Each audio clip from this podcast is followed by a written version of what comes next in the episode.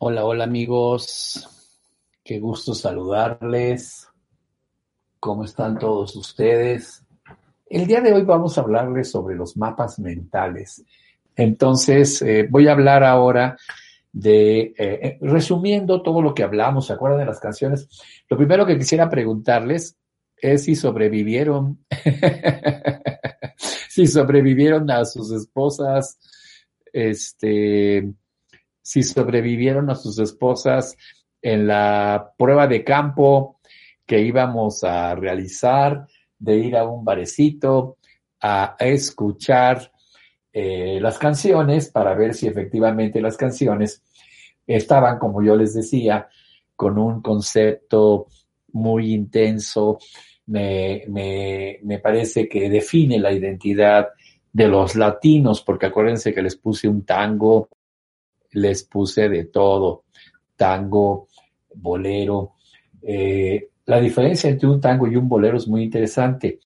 El tango, la mujer se fue, y en el bolero siempre hay la esperanza de que regrese. Eh, siempre, siempre, siempre. Eh, por si volvieras, este, dejaré la puerta abierta en la misma ciudad y con la misma gente. entonces, pues sí, la verdad es que eh, hay una serie de diferencias importantes respecto a la temática. Así que la primera pregunta es, ¿cómo les fue? ¿Sobrevivieron a sus esposas? es decir, eh, no hubo este, dientes rotos, narices quebradas, eh, y descubrieron las frases, si es que lo hicieron, y cuáles de esas frases están en ti, son tu identidad.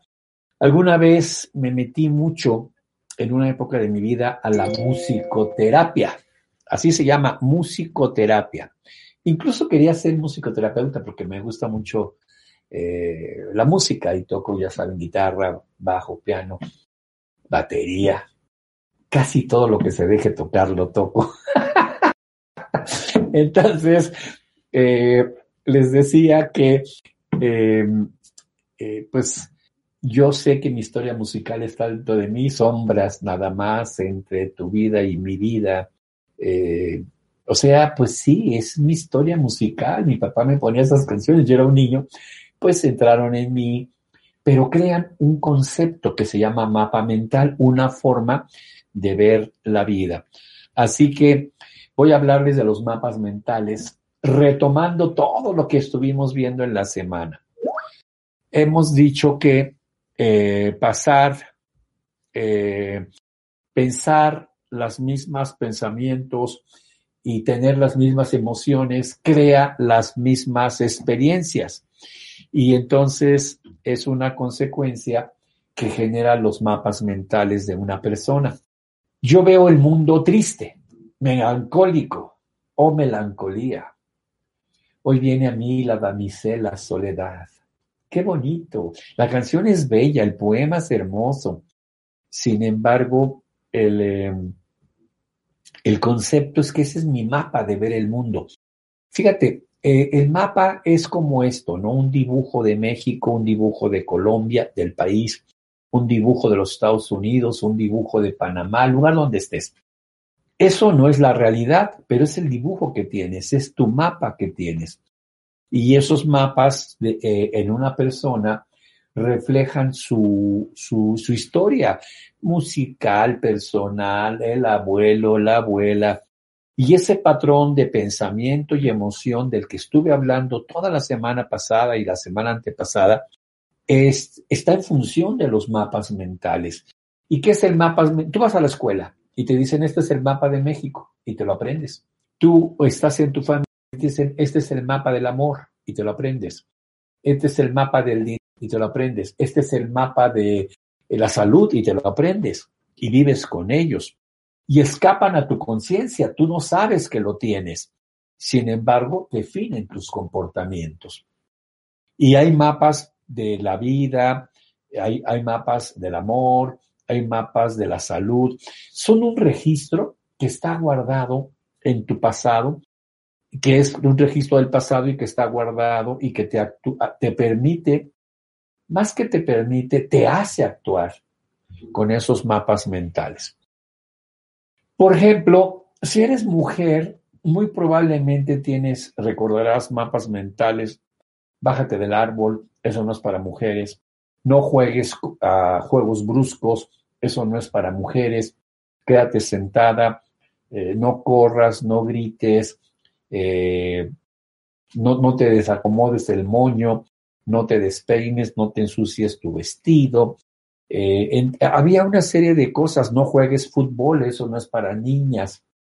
Y había una serie de programas que te van haciendo un dibujo, un mapa de cuál es el comportamiento de una mujer y lo refuerzas con tu madre, tus tías, la abuela, si todavía vive, las vecinas, todas las mujeres, si tú eres mujer, que te tocó ver en tu vida.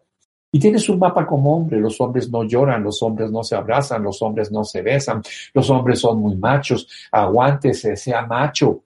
Y eh, lo refuerzas con tu papá, tus tíos, tus, tus vecinos, eh, toda la gente a tu alrededor. Y, vamos creciendo con esos mapas. Eh, entonces, eso nos hace tener comportamientos. No lloras, por ejemplo.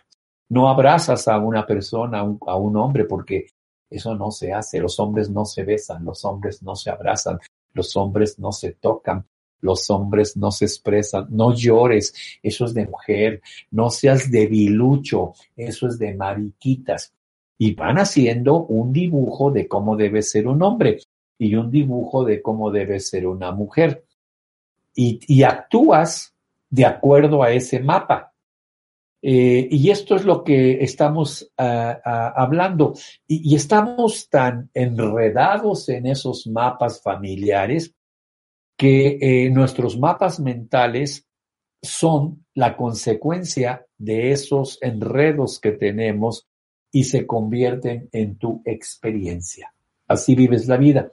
Fíjate, hay, eh, por decirte algo, de 100, 95 infartos son en hombres y 5 son en mujeres. A la mujer es muy raro que le dé un infarto. Sí les da, pero es muy raro comparado con los hombres, porque la mujer llora, porque la mujer expresa. A las mujeres que les dan infarto son las que se aguantan, que son eh, muy eh, reservadas, les cuesta trabajo llorar, son las que tienen problemas de corazón. Pero la gran mayoría de las mujeres llora, se expresa, se emociona y eso hace que no le dé tanto infarto. Como el hombre no llora, el hombre es macho, el hombre se aguanta, entonces sus comportamientos son así. Y ese es el, el, problema. Entonces, eh, no puede sacar una emoción. A veces está ante el cadáver de su madre y no llora, no llora, porque el mapa mental es los hombres no lloran los hombres no expresan. ¿Cómo expresa el afecto un hombre a otro hombre? Alcoholizado. Se toma unos chupes, se toma unos whiskies, se toma unos tequilas y ya con cierto nivel de estado de ebriedad empieza, compadre, te quiero mucho, compadre, eres como mi hermano. Solo alcoholizado, porque no puede sacar sin esos alcoholes, tus verdaderas emociones, porque eso no es de hombres. no sé si les ha tocado. Eh, a veces te toca agarrar, te toca aguantar un borracho que te está ahí diciendo que eres como su hermano. Sí, pues somos carnalitos, ya cálmate. No, es que te quiero mucho, doctor, cálmate, cálmate. Ya. No, es que me has ayudado. Ya, que te calmes. es muy emotivo, pero ya borracho. ¿Ok? Entonces, fíjate qué interesante, ¿no? Nos ha tocado lidiar con eso, ¿no? Y entonces dices, ¿por qué no me lo dices en tu juicio? Y no tiene nada de malo que nos demos un abrazo, hombre.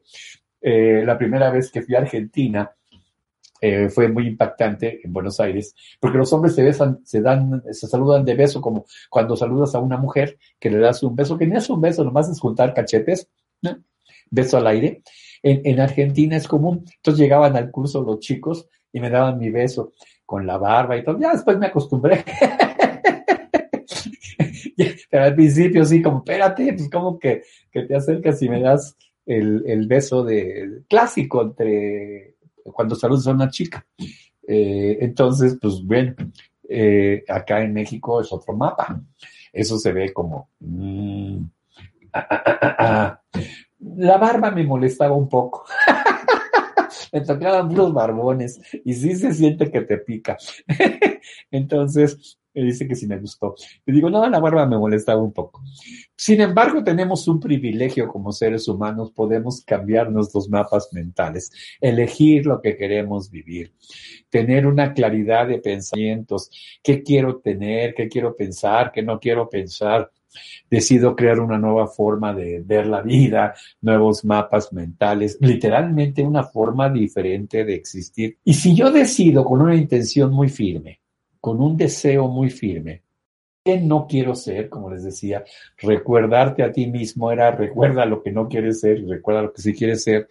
La energía de esa decisión fuerte, intensa, puede crear químicos que eh, hacen que las células se habitúen a otros, a otras emociones y pensamientos. Vaya, se, se habitúan a la excelencia, se, se habitúan hacer las cosas bien.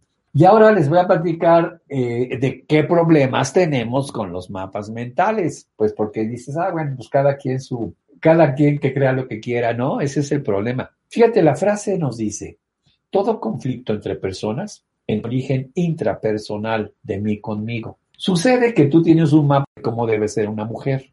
Yo tengo un mapa de cómo debe ser una mujer, tomado de mi mamá, bueno, ya los cambié, pero los tenía, tomado de mi mamá, las mujeres en mi vida, las tías, eh, el entorno de mujeres. Y entonces tengo un mapa de cómo se debe comportar una mujer. Por ejemplo, en mi caso, mi mamá era una ama de casa. Mi papá salía a trabajar, regresaba y mi mamá yo la vi hacer la comida, lavar la ropa, meter la ropa a la lavadora, este, todo esto yo lo viví. Y entonces hago un mapa de que eso es lo que tiene que ser una mujer. Pero ándale, ¿qué te parece si la pareja que te toca, su mamá, por ejemplo, quedó viuda o fue abandonada? Entonces la mamá se puso a trabajar, eh, vendía cosas, vendía ropa, vendía topperware, vendía cuanta cosa para llevar dinero a la familia. Y no hacía la comida, y no Si yo tengo el mapa de que una mujer debe estar en casa y hacer, eh, ser ama de casa y, te encuentras con una pareja que su mapa es que la mujer tiene que salir a trabajar y cual cocinar, se convierte en un conflicto entre personas, interpersonal. Pero el origen es intrapersonal, mis mapas y los de ella. Pero ojo, también ella tiene un mapa de cómo debe ser un hombre, tomado de su papá, sus tíos, los vecinos, la gente hombre que estuvo cuando era niña. Y yo no me parezco a ese mapa.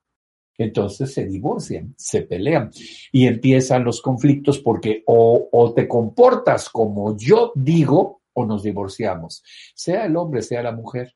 ¿Por qué? Porque yo tengo mis mapas. ¿Y quién te dice que tus mapas son los correctos? Demonios. Son los tuyos y mereces respeto por ellos, pero no puedes andar queriendo imponerle esos mapas a los demás, por Dios. Y eso es lo que pasa en la vida. Y esto es lo que genera los mapas mentales. Les voy a platicar uno. Les voy a dar uno para que vean hasta dónde llega la cosa. Con respeto, no me voy a meter a criticar o a aprobar ninguna religión. Solo voy a señalar los hechos, ¿de acuerdo? No apruebo ninguna. De hecho, ya saben que estoy en contra de las religiones. Estoy a favor de Dios, pero no de las religiones. Pero vamos a poner las tres religiones más eh, importantes, católicos, musulmanes y judíos. Y veamos, veamos el mapa que tiene uno. El católico tiene un mapa de que Dios está dividido en tres figuras. El Padre, el Hijo y el Espíritu Santo. O sea, y los tres son uno solo. El Padre es Dios, el Hijo es Jesús y el Espíritu Santo es uno que está ahí como entre los dos. Y esa es la percepción, ese es el dibujo, el mapa de Dios de los católicos. El musulmán tiene un solo mapa. Dios es Alá y Mahoma su único verdadero profeta. ¡Wow! Entonces no hay tres como Padre, Hijo, Espíritu Santo, no, hay uno solo. Y el único es Mahoma. De hecho, Jesús en el Islam solamente es un profeta no es el Hijo de Dios. ¿Qué creen que van a decir los católicos? ¿Y qué creen que van a decir los musulmanes? Y llegan los judíos y dicen, bueno, hay un Dios que es Yahvé y Jesús era un profeta y estamos esperando al Mesías. Todavía no ha llegado. Jesús no lo fue. ¡Wow! Tres formas de ver a Dios diferentes. ¿Y cuál es la consecuencia? Peleas, guerras, matazones.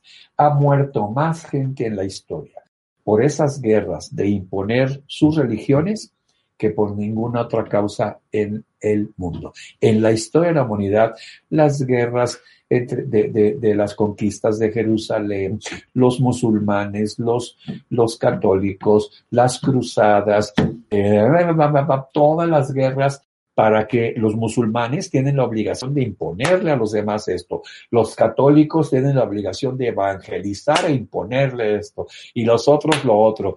Y se hace un relajo bien sabroso un mapa mental religioso.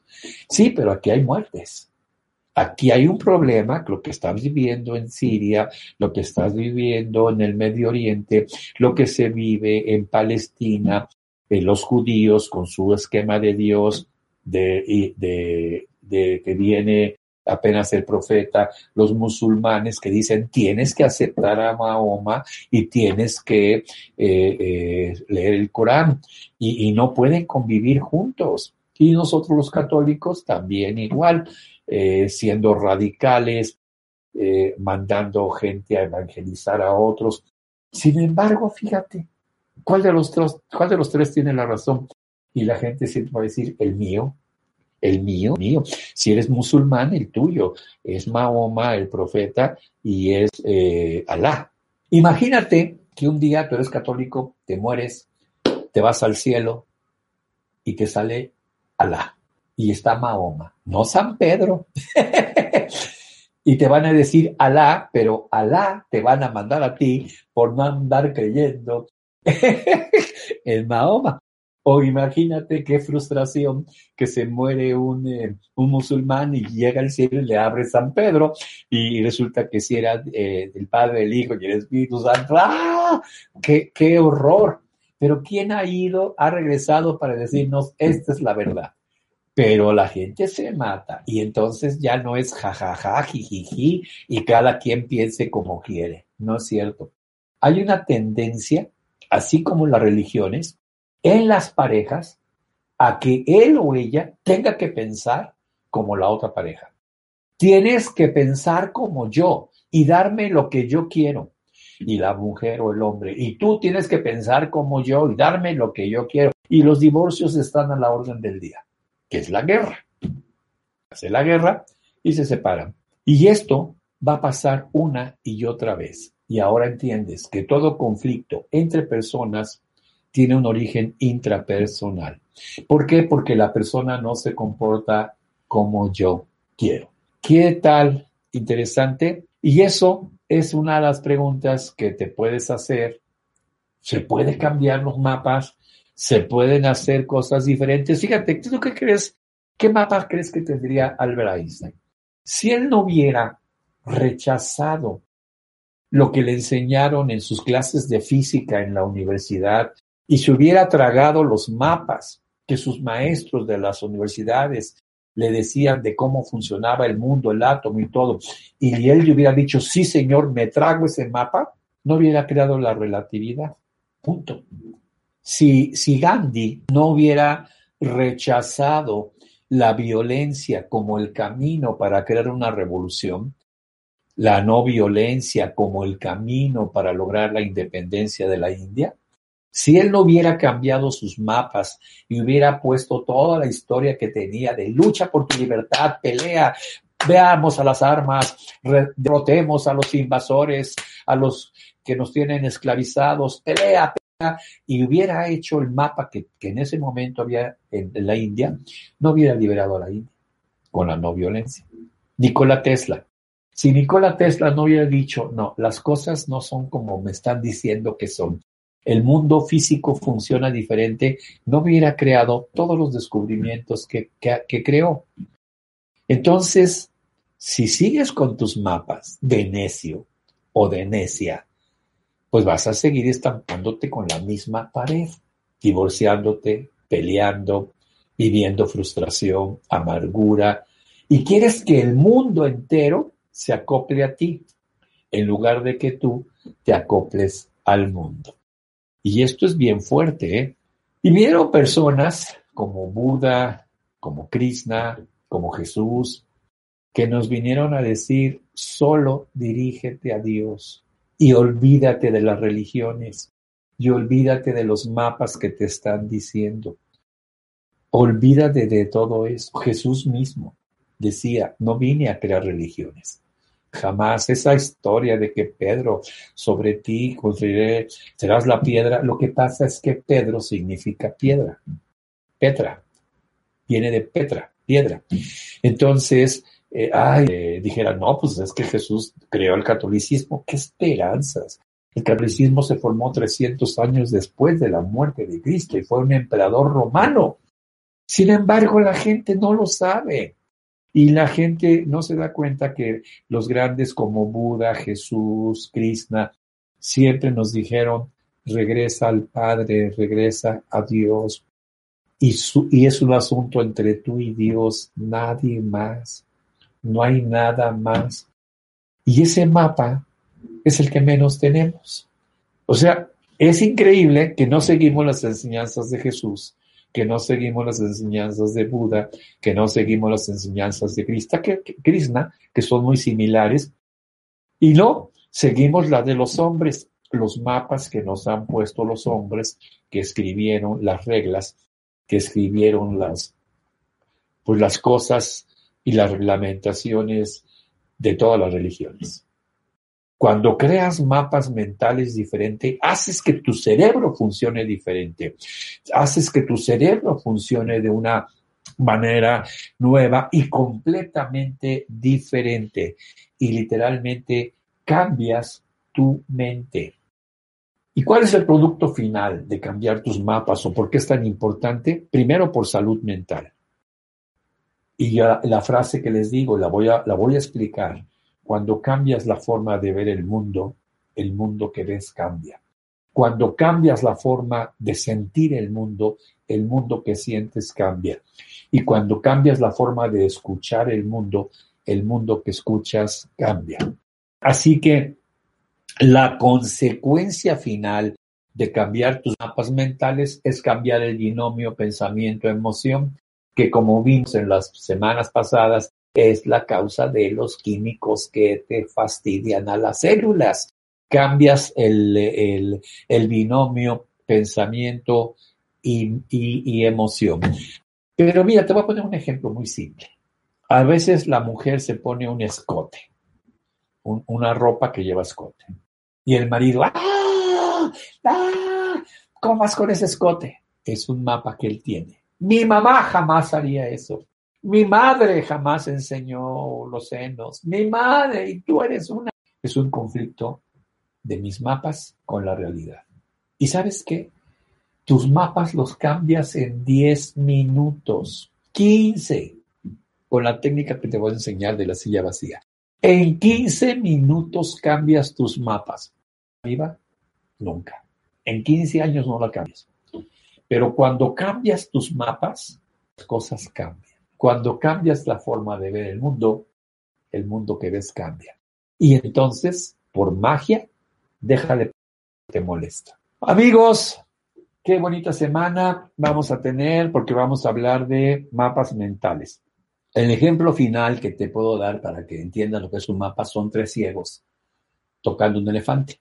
Uno toca la trompa y hace un mapa de que el elefante es un otro toca la colita y hace que es una cosita chiquita así, tubito con, con, con pelitos, y otro toca el cuerpo. Bueno, pues imagínate que el que tocó el tubo es el cristiano, el que tocó el cuerpo es el musulmán y el que tocó la colita es el eh, judío. Es decir, uno dice, Dios es el Padre, el Hijo, el Espíritu Santo. El que tocó la trompa dice, el elefante es un tubo flexible con un hueco que se mueve rugoso, pero que tocó el cuerpo, dije que era el musulmán, por poner un ejemplo, dice, ¿de qué me hablas? Eso no es cierto, el elefante es una masa así. Entonces dice, no, no, no, no es Padre, Hijo y Espíritu Santo, es Alá. Y el único y verdadero profeta es Mahoma. Todo lo demás no sirve porque eso es lo que le tocó. Y el que tocó la colita dice, no, pues ni ha llegado todavía el Mesías. O sea, ¿quién de los tres tiene la razón? Los tres tienen una percepción de Dios y es correcta porque es Dios, pero no puedes imponer esa percepción a los demás y te estás perdiendo la, parte completa de Dios. Así sucede con tu esposa, así sucede con tus hijos y así sucede con tu marido. Amigos, gracias. Eh, como comentario final, se fijaron que no pasó nada el 222. El 2 de febrero del mes 2 del 2-2 del 2020. No llegaron los ovnis, no llegaron los extraterrestres, no se acabó el mundo, ganaron los eh, Kansas City Chiefs. Este, no pasó nada y sin embargo empieza a ver previo y me preguntaban, ¿qué va a pasar? ¿Qué va a pasar? Nos escondemos bajo la cama. Y me acuerdo que les dije, son puras especulaciones y aquí estamos y seguimos. Sale amigos, ojalá esta información les haga reflexionar. Bye bye amigos de YouTube.